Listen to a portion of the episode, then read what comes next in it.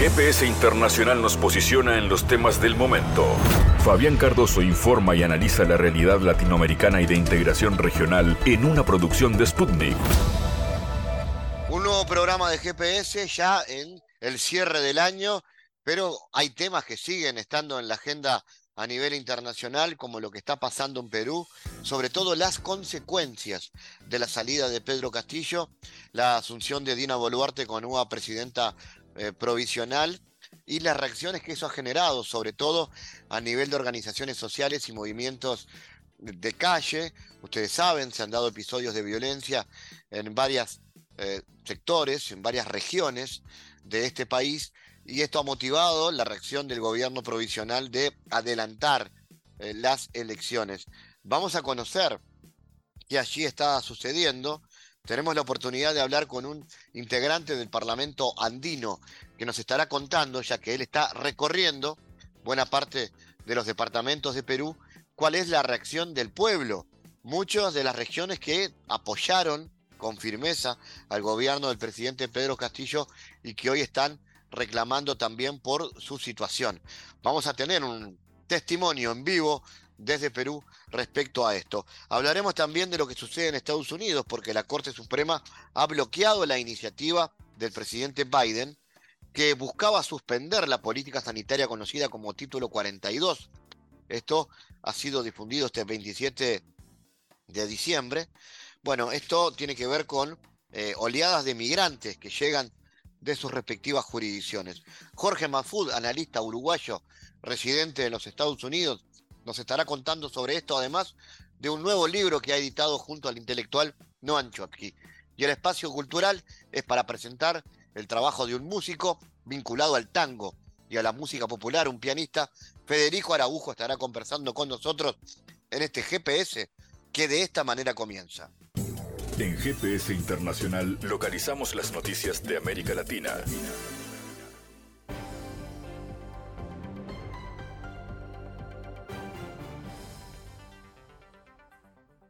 Espacio de noticias, el gobierno de Honduras está interesado en retomar inversiones de capital brasileño a partir de la toma de posición del presidente Luis Ignacio Lula da Silva el primero de enero. Esto lo manifestó el 27 de diciembre un representante diplomático del país centroamericano en el gigante suramericano. Estamos retomando las relaciones en el área económica para reactivar proyectos que están paralizados y aprovechando que asume el nuevo gobierno del presidente Lula, poder retomar esos proyectos y conseguir el financiamiento necesario para realizarlos expuso el ministro consejero de la Embajada de Honduras en Brasil, Raúl Gramour, en un video divulgado por la Secretaría de Prensa del gobierno en su perfil de Twitter. El orbitador lunar surcoreano Danuri, lanzado al espacio con ayuda del cohete SpaceX Falcon 9 de Estados Unidos, entró con éxito en la órbita de la Luna, informó el Ministerio de Ciencia y TIC de Corea del Sur. El aparato se lanzó el 5 de agosto desde el Cabo Cañaveral, en territorio estadounidense, y desde entonces volaba siguiendo la trayectoria designada. Después de salir de la Tierra el 5 de agosto, Dan Uri llegó a la Luna de una manera segura después de un viaje de 145 días. Esto lo anunció, anunció el lanzamiento exitoso del primer orbitador lunar de Corea del Sur, dijo el viceministro de Ciencia y TIC del país. Según el funcionario, el dispositivo realizó tres maniobras para entrar en la órbita, la última de las cuales tuvo lugar el 26 de diciembre. El 27 se confirmó que el aparato actualmente vuela alrededor de la Luna con una velocidad de 1,62 kilómetros por segundo y mantiene una altura de aproximadamente 100 kilómetros, dando una vuelta completa alrededor del satélite terrestre aproximadamente casi dos horas. La mayoría de las empresas alemanas cree que el próximo año habrá menos producción y menos empleo, que en años pasados debido a las consecuencias del conflicto en Ucrania, de acuerdo con una encuesta realizada por el Instituto de la Economía Alemana y difundida por la agencia Deutsche Welle. El sondeo incluye información de 49 organizaciones empresariales, de las que 39 consideran la situación de sus compañías afiliadas peor que la de hace un año, lo que representa el 80% del total. De hecho, 30% de las empresas encuestadas cree que la producción en sus sectores será menor en el 2023, es decir, poco más del 60%. Únicamente el 27%, es decir, tres empresas, consideró que habrá un aumento en la producción en sus respectivos sectores. En cuanto al empleo, cerca del 33% prevé que habrá recortes de puestos de trabajo en sus sectores, el 47% cree que no habrá cambios en ese rubro y solo el 18% contará con un aumento. Pero el desaliento es mucho mayor, principalmente en las industrias cuyo consumo de energía para la producción es mayor, debido a la crisis energética que vive la Unión Europea, provocada, entre otros factores, por las sanciones antirrusas que afectan los precios del petróleo y gas rusos. La jefa de la administración de Taiwán saludó el plan de rearme de Japón con el mayor presupuesto bélico desde la Segunda Guerra. Japón revisó recientemente tres documentos sobre su defensa nacional, lo que fortalecerá significativamente su potencial de defensa y demostrará su firme apoyo a la paz y a la estabilidad regional dijo la dirigente taiwanesa en una reunión con un grupo de parlamentarios japoneses. El gobierno de Japón, que encabeza el primer ministro Fumio Kishida, aprobó el 16 de diciembre la nueva doctrina bélica del país que lo aleja de su política pacifista establecida tras su derrota en la Segunda Guerra Mundial. Japón pretende gastar más de 300 mil millones de dólares en la adquisición de armamento en los próximos cinco años, lo que elevará el presupuesto militar al 2% del Producto Interior Bruto en 2027, algo que hasta ahora no sucedía.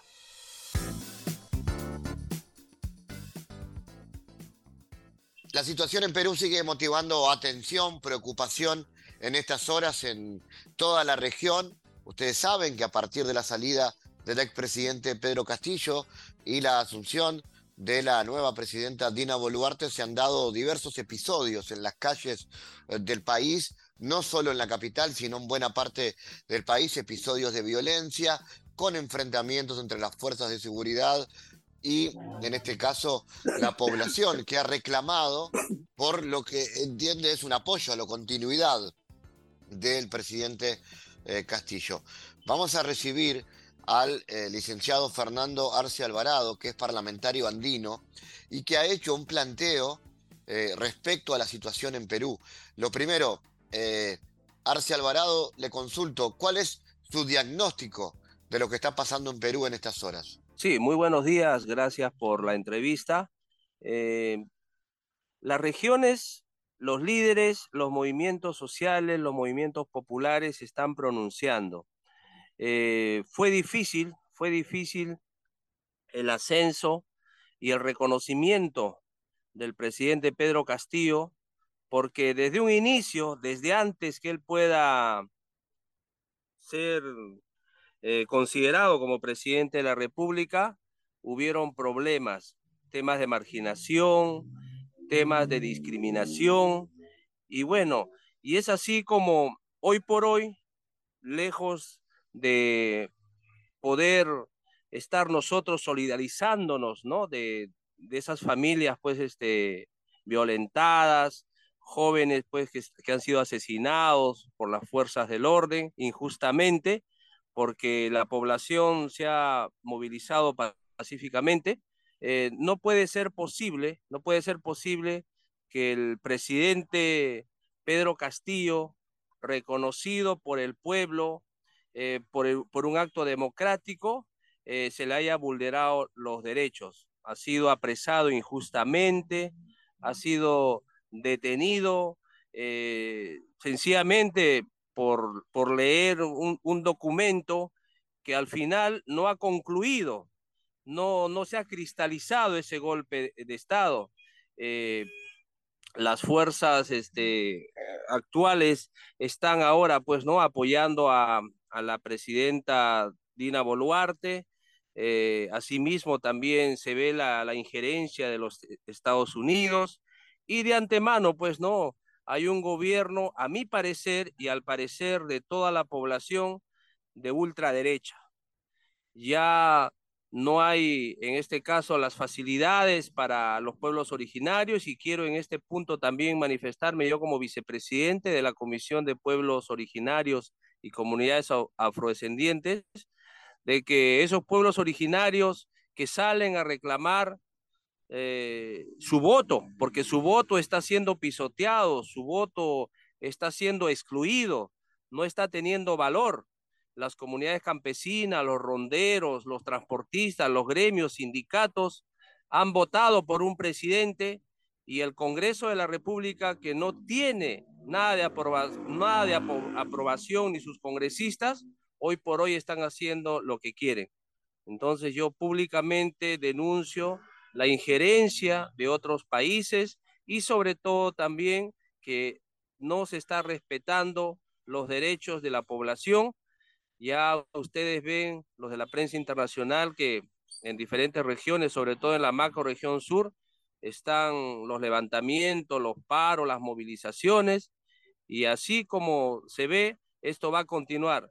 Yo he pedido ya hace dos semanas un diálogo nacional para que se pueda sentar no solamente eh, la población, sino también los líderes, los dirigentes, los rectores de las universidades, la iglesia, el ejecutivo, los movimientos populares, para llevar a un acuerdo, un acuerdo de diálogo, de paz, de reconciliación y sobre todo cesar los actos de violencia, cesar las muertes y sobre todo no prevenir lo que puede causar un, desborde nacional. El pueblo en general está pidiendo una Asamblea Nacional Constituyente y de una u otra forma eso yo pienso que puede ser algo de apoyo para que se pueda respetar la voz de la población y no solamente, ¿no? los acuerdos bajo la mesa que está llevando a cabo el Congreso de la República.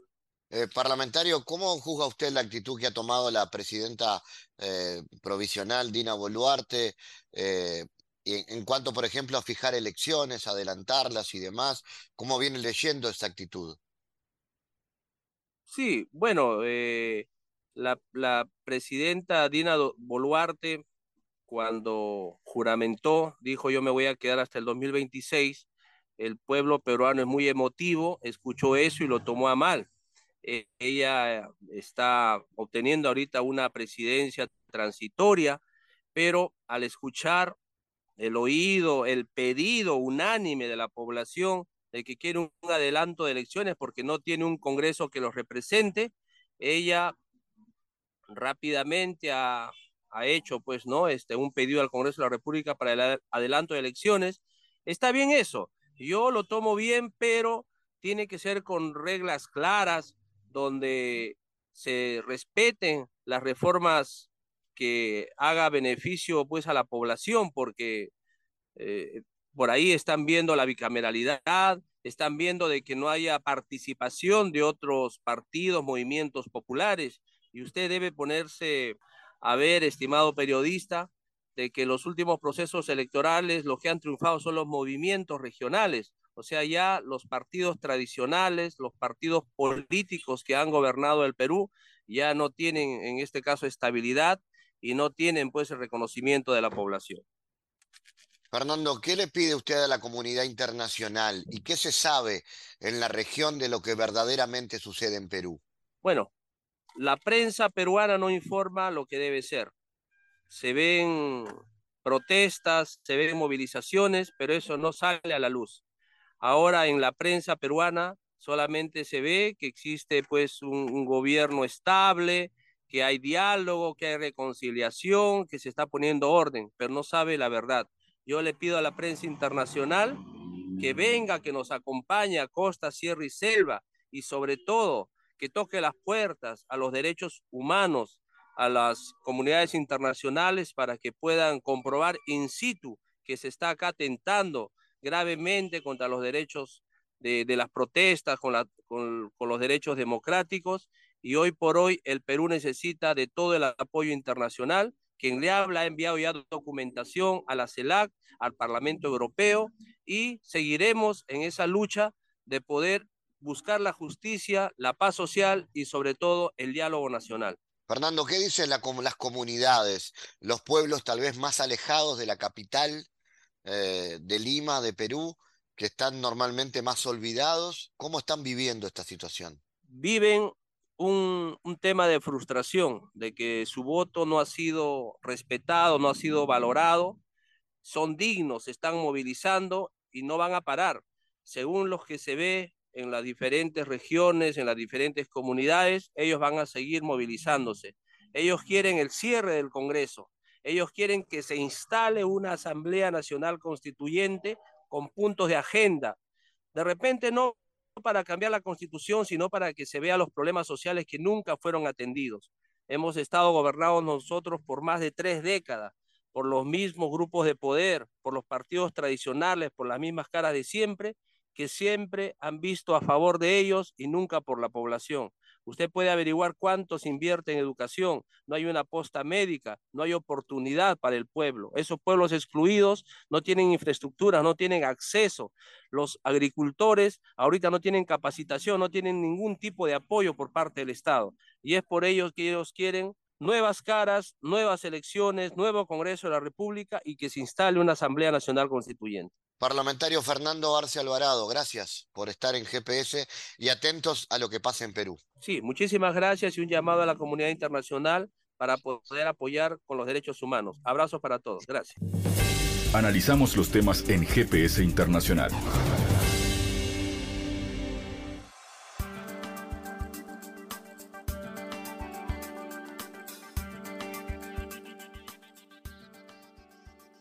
La Corte Suprema de Estados Unidos bloqueó la iniciativa del presidente Biden que buscaba suspender la política sanitaria conocida como Título 42, según un documento divulgado este 27 de diciembre.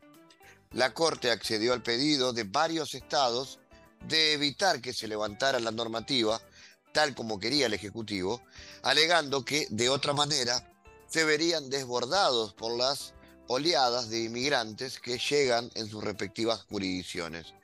En otro orden, Estados Unidos no tiene la capacidad para suplir la demanda del petróleo ruso, ya que sus expectativas de producción han bajado.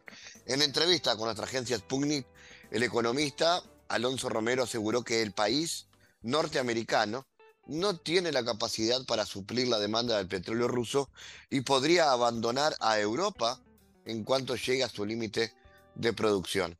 Algunos temas que tenemos para tratar además con eh, un habitual amigo, columnista de los Estados Unidos, eh, Jorge Madfud, que además recientemente ha publicado un nuevo libro, Sin Azúcar, Reflexiones antes de la medianoche, Noam Chomsky y Jorge Madfud.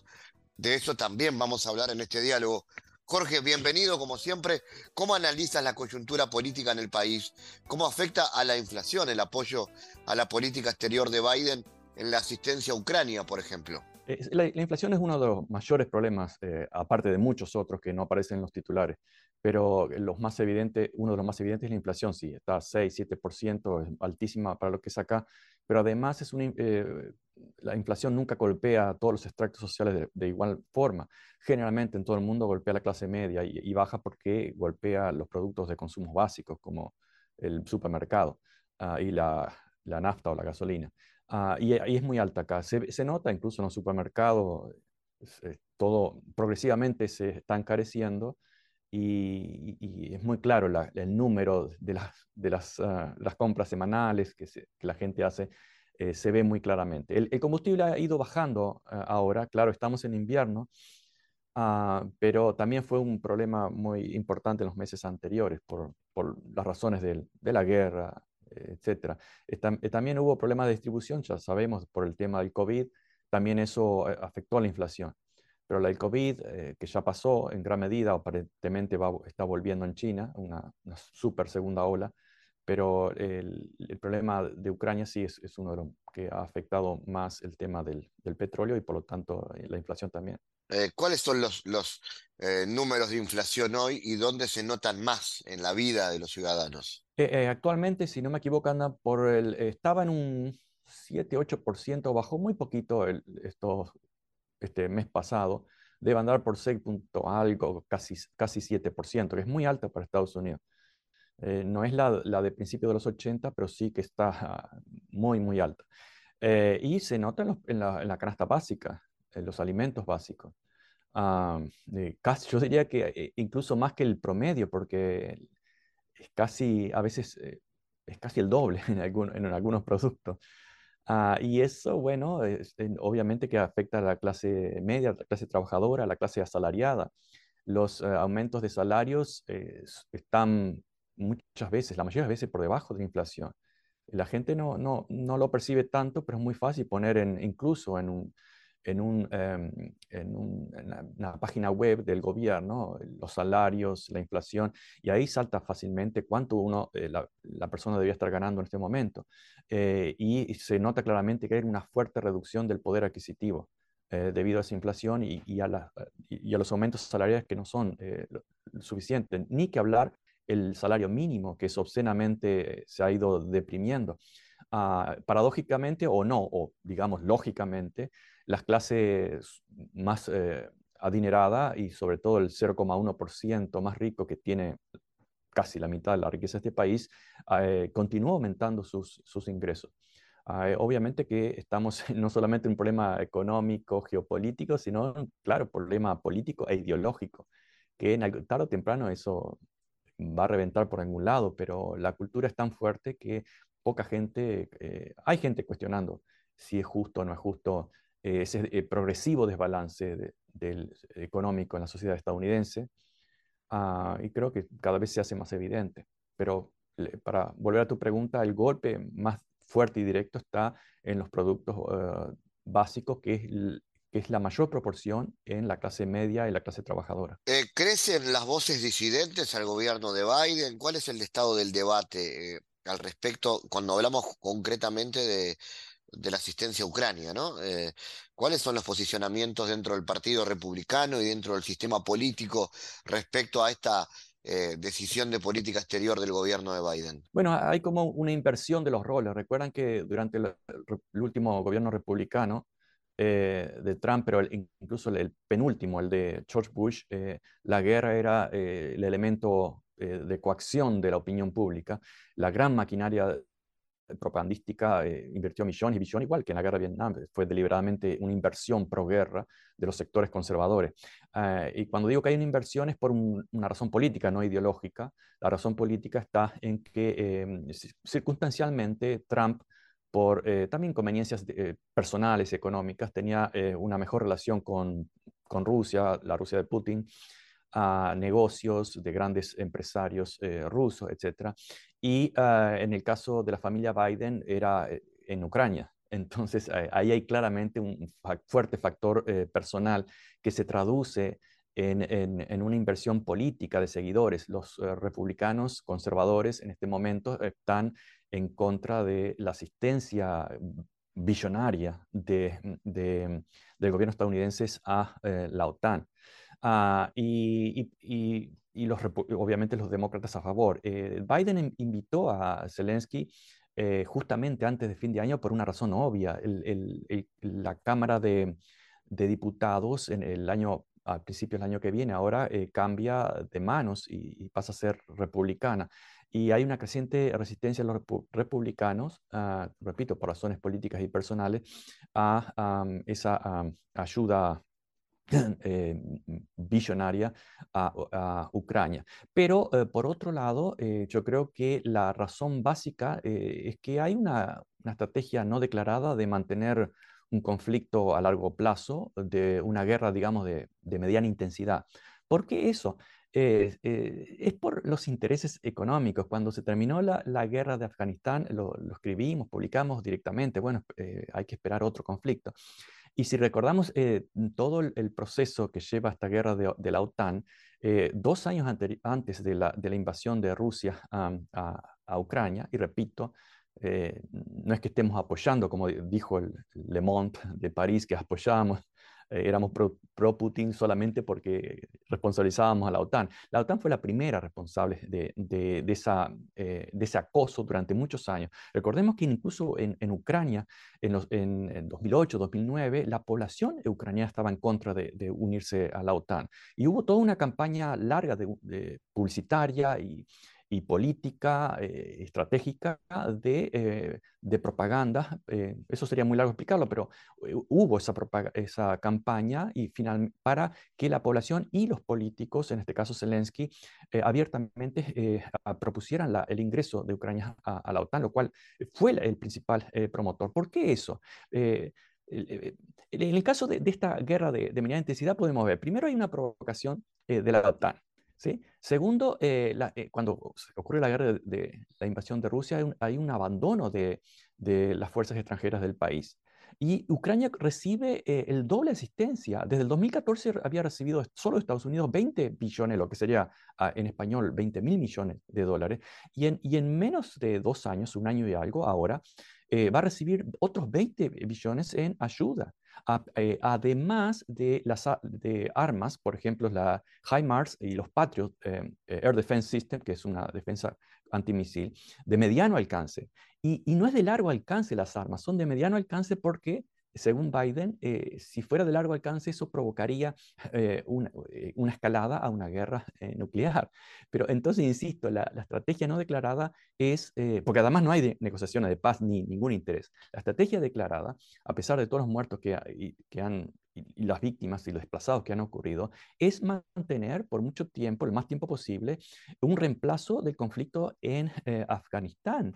Eh, lo escribimos en el, a finales del 2001, eh, un artículo fue El nuevo enemigo se busca, y, y, eso lo publiqué en, enero del 2022 y, y, basado en la publicidad, que incluso del New York Times, de grandes complejos privados que producen armamento militar por ejemplo, en ese caso era el, Lockheed Martin, que em, eh, publicitaba en New York Times eh, en el nombre de la seguridad nacional y la defensa, etcétera, etcétera, una empresa que factura 20 billones o 20 mil millones en español de dólares por año, por año, está buscando nuevos enemigos. Y, el, New, el, Washington eh, Street Journal, incluso, un diario que no tiene nada de izquierda, publicó un artículo el último día de ese año, 2021, recuerdo perfectamente, y, decía el artículo, Who won in Afghanistan? ¿Quién ganó en, Afganistán? Y el mismo el subtítulo lo, respondía, respondía a la pregunta, decía, ganaron las, los, los eh, contratistas privados. Y la, cifra que manejaba el, el Wall Street Journal eran 14 billones o 14 mil millones de dólares.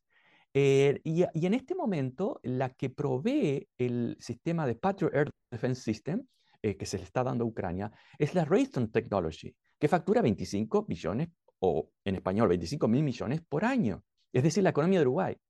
Y en la guerra de Afganistán se gastaron 14 trillones, en español 14 billones, es decir, comparemos eh, que el 14 veces, o no 14, pero más de 10 veces la economía de Brasil en dos décadas. Entonces hay un muy fuerte interés privado económico de la guerra y, no conviene una guerra a gran escala porque sería la catástrofe, pero sí una guerra de, mediana intensidad. Para mí esa es mi interpretación. Eh, y no estoy defendiendo a Putin ni, la invasión en, Ucrania, aunque le gusten algunos medios repetir eso, incluso pusieron mi nombre en un titular por ahí en, París.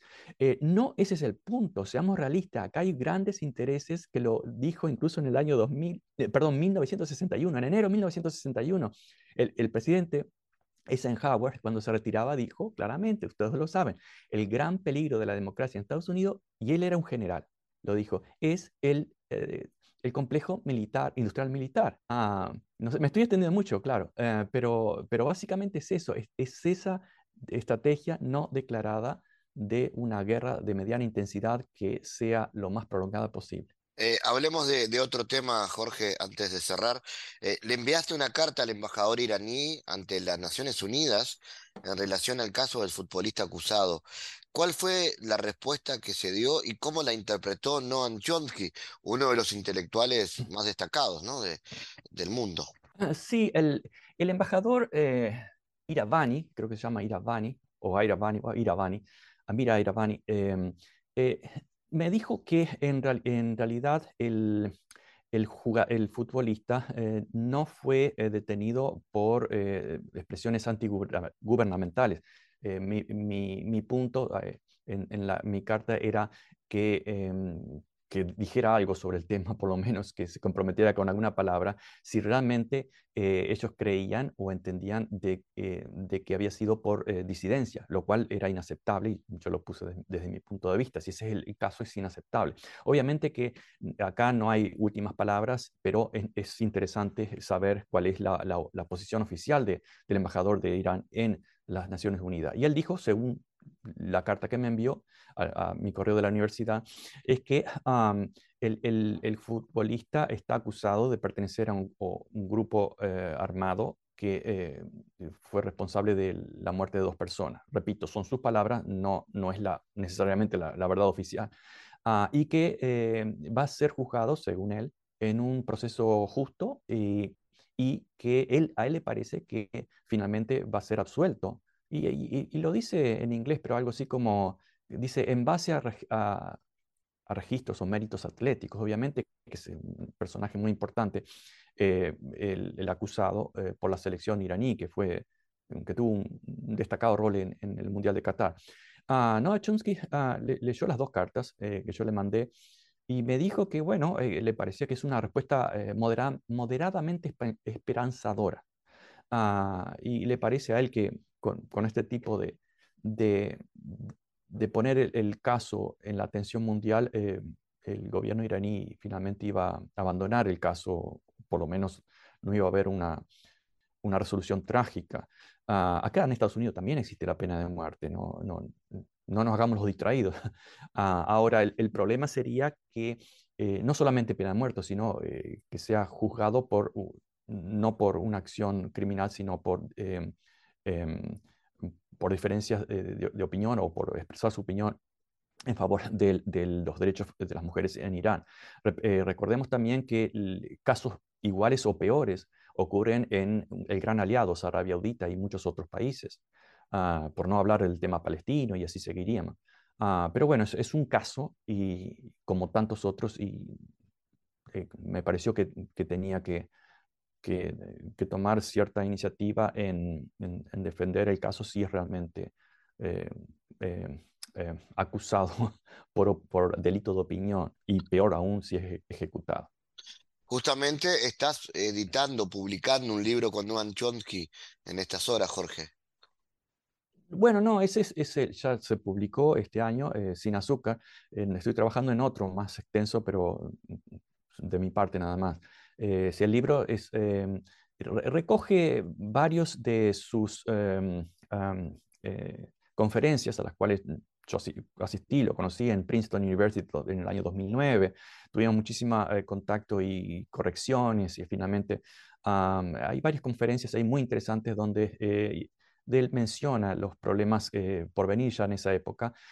antes de la medianoche es una referencia lúgubre al, al, al reloj uh, de la catástrofe o de la, del Armagedón o la catástrofe nuclear, que estamos a segundos de, esa medianoche. Ah, yo tuve una, hora, una, conversación muy larga con él que se publicó en inglés y en español en distintos medios en el año 2016 ah, sobre distintos temas. Ah, y también incluye ese libro algunos artículos que he publicado, por ejemplo, El lento suicidio de Occidente, que en el 2000, a principios del 2003, con la, con, eh, como respuesta a Oriana Falachi, que ya publicó La rabia y el orgullo, es un alegato antiislámico, anti, bastante racista de, los negros de África, según decía que tenían la meada larga, etc. Eh, una, serie de, expresiones racistas. Y mi, punto fue de que en realidad el gran peligro de Occidente es Occidente. Y bastaba con eh, revisar la historia para encontrar eh, holocaustos. Alemania era bien occidental, Hitler era bien occidental, el KKK, Ku Klux Klan es bien occidental, las dictaduras latinoamericanas sangrientas eran bien occidental, el imperialismo europeo, eh, norteamericano, racista y, y, por razones económicas, ah, que devastaron y mataron millones de personas alrededor del mundo. Recordemos, solo Bélgica en el Congo dejó 10 millones de muertos y fue, eso era una empresa capitalista. Ah, en poco tiempo mató 10 millones y, así seguiríamos. Esos son todos monstruos occidentales. Entonces, eh, la llamada amenaza de, cultural islámica no, realmente no es eh, el gran eh, peligro de Occidente. Y eso lo publicamos eh, varias veces en el 2023. Luego hay otro artículo sobre el peligro del tribalismo que encontré acá en Estados Unidos en el 2003. Cuando llegué, me pareció una, mentalidad tribal del sur de, algunos de mis estudiantes que se, estaba, se tomaba como normal. Ah, y, luego, y en Europa también, que estaba, era, un proceso anti, contra la, ilustración, un, un, camino hacia el neo a, una nueva edad media, neofeudalismo, también lo escribimos sobre eso. Bueno, y eso es todo eso es lo que está ocurriendo ahora. Entonces juntamos esas dos eh, eh, previsiones, la mía de 20 años y luego sus conferencias de 10, él, también tenía otras de los años 90 sobre la, catástrofe ecológica. Y bueno, ese es el libro, eh, básicamente sin azúcar. Bueno, Jorge, felicitaciones por todo este trabajo y atentos a lo que sucede en los Estados Unidos en estas horas. Jorge Mafud, gracias. Eh, felicitaciones eh, para vos, Fabián, también por tus premios y reconocimientos en México. Muy bien. Gracias, Jorge. Un abrazo. Chao, chao. En GPS Internacional navegamos por la sociedad y la cultura.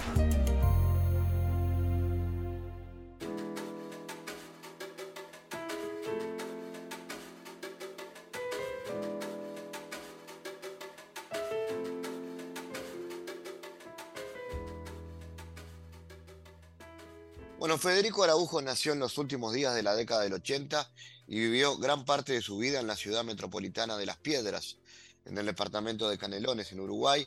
Ha compartido proyectos con diversos artistas, por ejemplo, Tatú Vudú, un dúo con Elena Ciabaglia y La Caterva, y últimamente se ha dedicado al tango, en donde destaca por la particularidad de sus arreglos instrumentales y armónicos, así como el dúo a dos pianos con Javier Toledo. Vamos a conocer más sobre la obra, estamos en contacto con Federico Araujo. Federico, contanos cómo nace tu interés por la música, cuáles han sido tus búsquedas y qué vínculos tenés con la música popular uruguaya y especialmente el tango. Bueno, como, como decía ahí, este, yo estuve vinculado siempre con, a la música por medio del piano y bueno, ese instrumento me posibilitó muchas veces también conocer otros, otros otras así como manifestaciones. Este, bueno, también en un momento ingresé en la Escuela Universitaria de Música, bueno, ahí es donde, de ahí es donde conozco a Santiago. Este, que bueno, que toda la, toda la historia como más de la música popular de la, de la que en realidad yo me, siempre me formé, bueno, se empezó como a matizar con otras, otro tipo de información que es el que este, un poco se, se enseña ahí en la, Este, y bueno, de ahí un poco empezó a, mezclarse este, no solo la, la información, sino los, los gustos y las, las inquietudes. ¿Por qué el tango y la música popular uruguaya? Bueno, la relación con el tango, particularmente, este, bueno, es un poco gracias a esto que te decía de, de tocar el piano, que bueno, que la relación con el piano y el tango es este, bastante fuerte y bueno, este, directa. Por ahí no tanto, es, un poco diferente de lo que pasa con la música este, más del corte rural, folclórica, que es más, está como más relacionada a la guitarra. Este, bueno, si bien obviamente el tango y la guitarra también es algo referencial. Pero bueno, este, en el piano hay, hay escritas muchas cosas, hay mucho trabajo hecho, entonces es como un lugar también de, de estudio y de formación, este, el estilo. Entonces, bueno, gracias a eso este, me pude interiorizar, este, obviamente dentro de mis posibilidades. Y bueno, eso me ha permitido, bueno, aparte de, de tener proyectos, también poder trabajar este, tocando. Este, bueno, ya que el tango tiene también toda una beta, este, bueno, turística, etc. Eh, si bien lo que a mí me interesa, así como como compositivamente este, no está ligado al tango este, directamente, este, sí me encanta estudiarlo y tocarlo en sus formas más eh, como no clásicas ni, puras, pero bueno, eso, que escuchamos y decimos, sí, eso, eso es tango.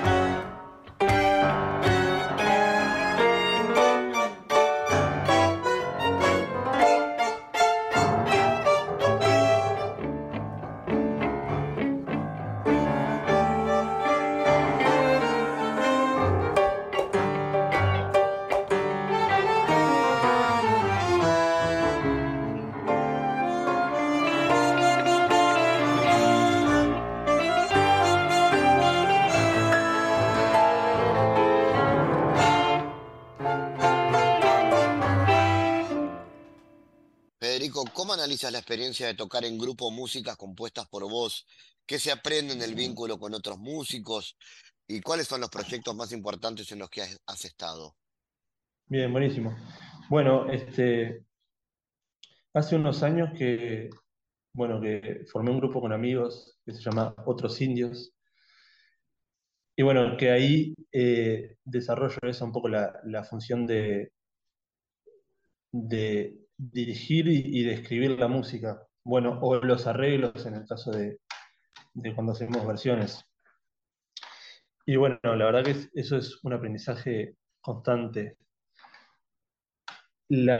bueno, el, momento de, empezar a hacer música que vos escribís con, más gente es increíble. Ya el momento de juntarse con más gente a tocar ya es una experiencia este, eso, inexplicable. Mucho más si, con esa gente, más allá del, como del vínculo musical, puedes tener un vínculo este, así fraterno, bueno, este, mucho mejor. Y en el caso también de, hacer música propia, bueno, ahí está, se mezclan más, este, hay como más cosas mezcladas ahí en la, en la licuadora, ¿no? Como tal, también, obviamente, muchas inseguridades, pero después también eh, muchos descubrimientos.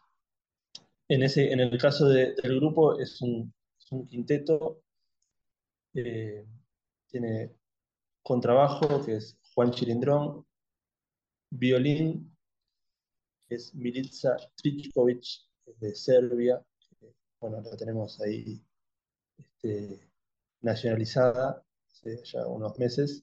Eh, bandoneón, Sebastián Mederos, guitarra, guitarra eléctrica Felipe Giordano y yo que toco el piano. Entonces, bueno, también empezar a, conocer el ensamble este, es todo, todo un aprendizaje. ¿Qué proyectos vienen para el resto del año, Federico? Bien, bueno, en eh, este año que, se nos está terminando ahora, sacamos eh, el primer disco, que son eso con todos temas de todos temas propios, que se llama Volumen 1. Eh, está, bueno, está disponible ahí en todas las plataformas. Y lo que ya tenemos grabado, que va a salir ahora este, próximamente, dos, son dos proyectos. Uno es, este, son dos versiones de Jaime Ross, versiones este, con el quinteto, versiones instrumentales. Este, bueno, Jaime es una, un referente para, para todos nosotros este, bueno, para mí en particular es como,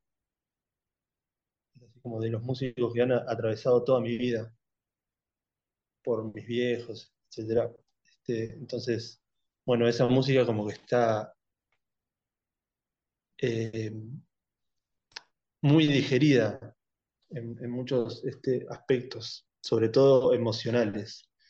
Entonces, bueno, este, nos aventuramos en esa, en esa empresa de, de versionar las músicas de Jaime.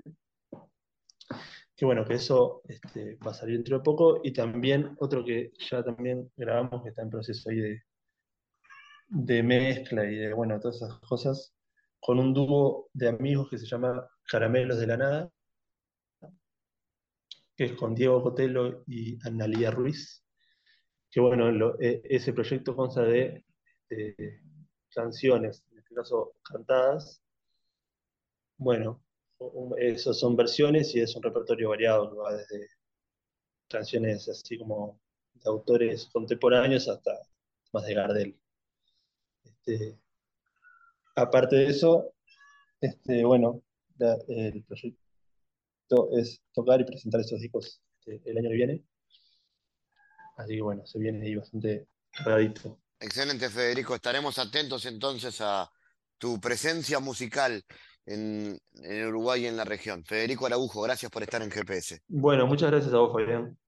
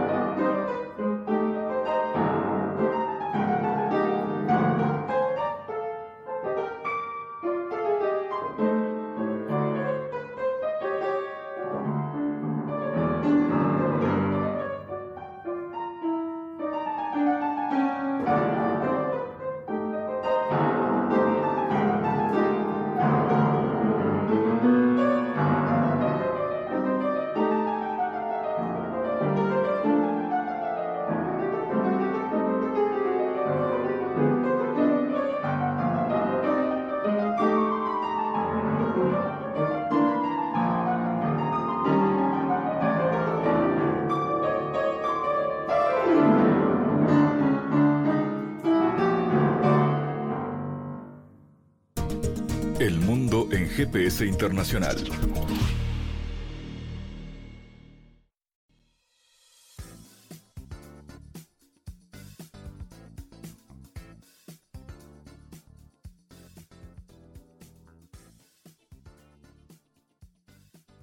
Diálogos geopolíticos analizamos diversos asuntos que atañen a la política mundial, desde el abordaje de los ámbitos multilaterales de articulación política a nivel global hasta las cualidades y los propósitos de las configuraciones regionales, tanto en América Latina así como en otras regiones. Nuestro objetivo es poner foco a una gran diversidad de temas que atañen a la geopolítica en el mundo contemporáneo. Para eso vamos a recibir a Santiago Caetano, aquí en GPS. Bienvenido, Santiago. ¿Qué tal, Fabián? A más de una década desde el inicio de la crisis financiera global, se han advertido algunos cambios importantes, tanto en términos políticos como económicos. Santiago, ¿cuáles han sido los cambios políticos más trascendentes tras la crisis financiera global?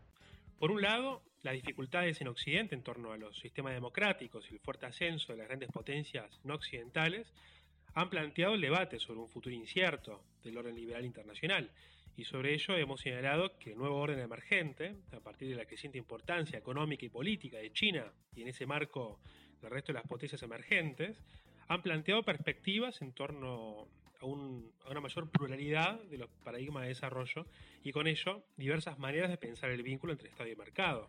¿Y qué implicaciones políticas ha tenido el ascenso de las potencias emergentes en el sistema internacional, Santiago? El marco de este periodo de transición estructural en el sistema internacional, las grandes potencias no occidentales eh, jugarían un papel cada vez más contrahegemónico en la configuración de nuevos estilos de multilateralismo. En este sentido, el rápido ascenso de las potencias emergentes en estas dos décadas del siglo XXI ha creado nuevas oportunidades políticas para el mundo en desarrollo, lo cual plantea desafíos a los monopolios establecidos en las instituciones de Bretton Woods. Gracias Santiago por tu aporte a GPS Internacional. Gracias Fabián, hasta la próxima. Les recordamos las formas de seguirnos a través de nuestras redes sociales.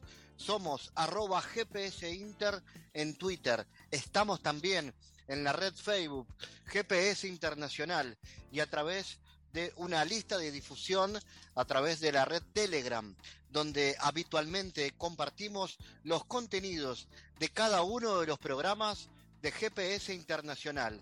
Esta producción de Sputnik que se emite en M24 en Uruguay, en las radios públicas de Bolivia, en Radio del Plata en Argentina y a través de nuestra página mundo.sputniknews.com. GPS Internacional es un programa de información y análisis de los temas más importantes del mundo con mirada latinoamericana. Fabián Cardoso en GPS Internacional junto a los protagonistas analizó la realidad.